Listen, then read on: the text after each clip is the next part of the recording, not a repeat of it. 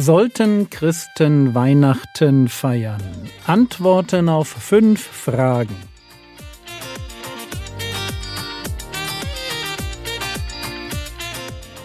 Theologie, die dich im Glauben wachsen lässt. Nachfolge praktisch dein geistlicher Impuls für den Tag.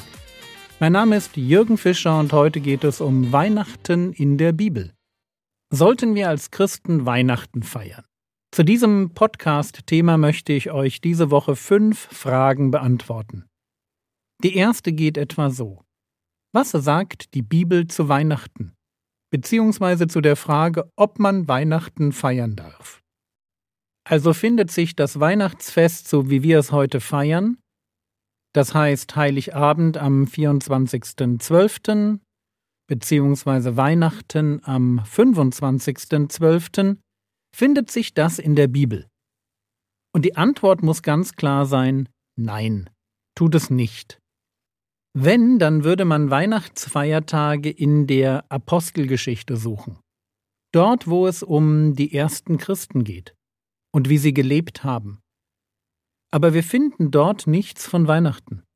Ich erfinde mal einen Vers, den es aber nicht gibt. Apostelgeschichte 29.1 nach seiner Freilassung kam Paulus zu den Brüdern nach Puteoli, wo er drei Tage verweilte, um mit ihnen die Geburt des Herrn zu feiern. Würde Weihnachten in der Bibel auftauchen, dann würden wir so einen Vers erwarten. Aber so ein Vers findet sich nicht in der Bibel. Nur, auch wenn Weihnachten in der Bibel nicht gefeiert wird, ist natürlich das Ereignis, das wir an Weihnachten feiern, in der Bibel. Es ist die Geburt Jesu. Und wenn man sich jetzt die Frage stellt, ist irgendetwas falsch daran, dass man die Geburt Jesu feiert? Ganz grundsätzlich meine ich. Naja, wahrscheinlich nicht. Denn genau genommen wurde die Geburt Jesu in der Bibel doch auch irgendwie gefeiert.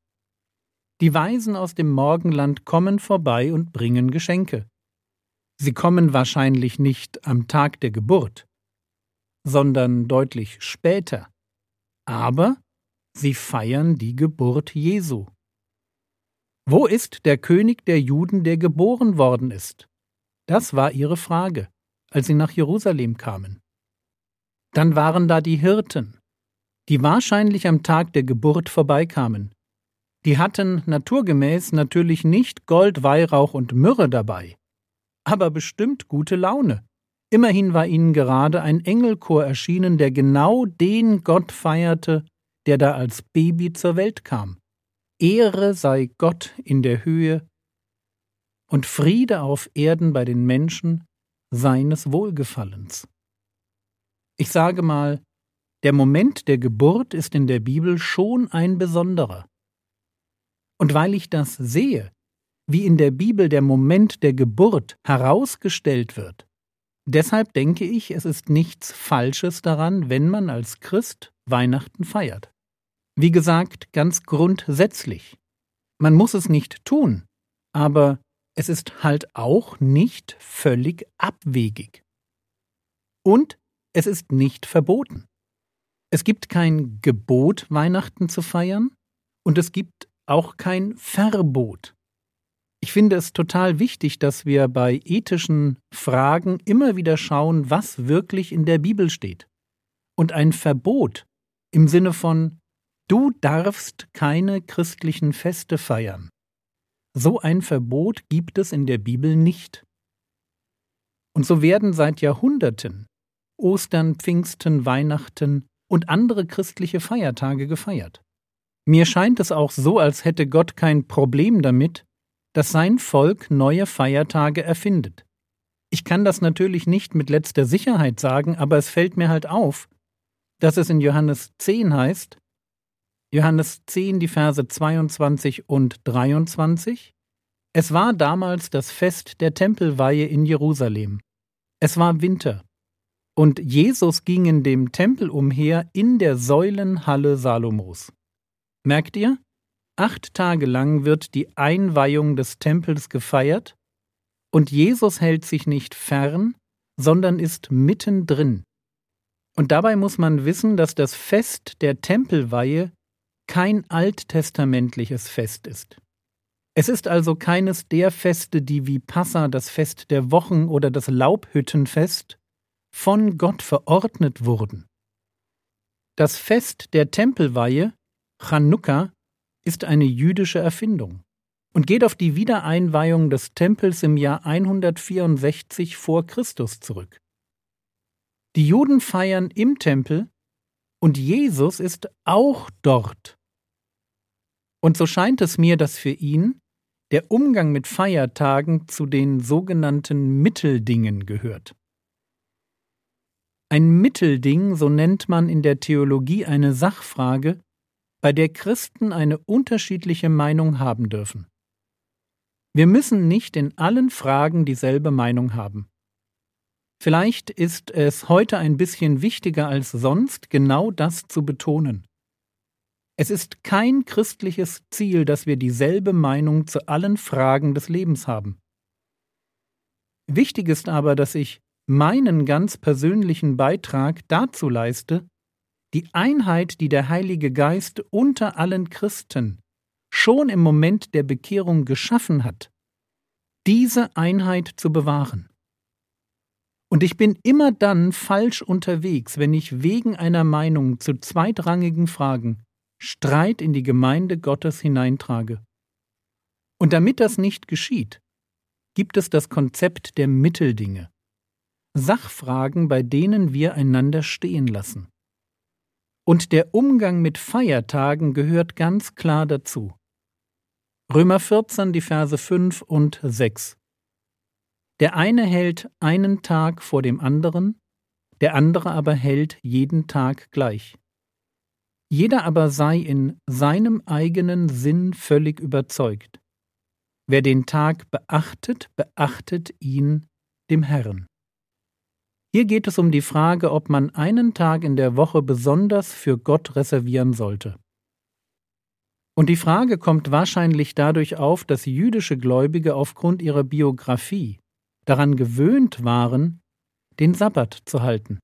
Und die Antwort ist klar. Der eine hält einen Tag vor dem anderen, der andere aber hält jeden Tag gleich. Jeder aber sei in seinem eigenen Sinn völlig überzeugt. Und dieses Prinzip können wir jetzt auf Weihnachten übertragen. Wenn der Herr es dir wichtig macht, jeden Tag Weihnachten zu feiern, dann tu es. Oder an einem bestimmten Tag? Kein Problem.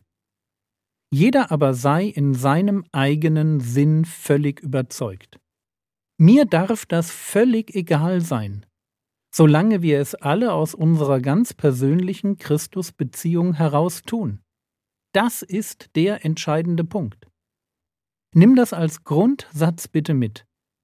Bei allen Fragen, die nicht zentrale Punkte des Glaubens betreffen, machen wir uns keinen Kopf. Wir lassen einander stehen und sorgen uns nur darum, dass wir einander nicht richten und nicht verachten, sondern darum, dass wir einander lieben. Und um es ganz klar zu sagen, das ist für mich der einzige Grund, warum ich an Heiligabend im Gottesdienst bin. Ich liebe und diene den Geschwistern, für die Weihnachten wichtig ist. Für mich ist jeder Tag Weihnachten. Ich freue mich an jedem Tag daran, dass Gott Mensch wurde. Ich brauche wirklich keinen Feiertag dafür. Ich komme super ohne Ostern, Pfingsten und Weihnachten aus. Aber es gibt Geschwister, die ganz anders ticken. Und sie zu lieben, das ist meine heilige Pflicht. Und deshalb mutiere ich als ausgemachter Weihnachtsmuffel zu den Feiertagen auch nicht zum Grinch, um denen das Weihnachtsfest zu vermiesen, die damit tiefe Besinnlichkeit und Christusnähe verbinden sondern ganz im Gegenteil, ich, der Weihnachtsmuffel, beschenke sie mit meiner Gegenwart, mit meinem Einsatz und mit meiner Liebe. Und warum tue ich das? Weil wir Geschwister sind.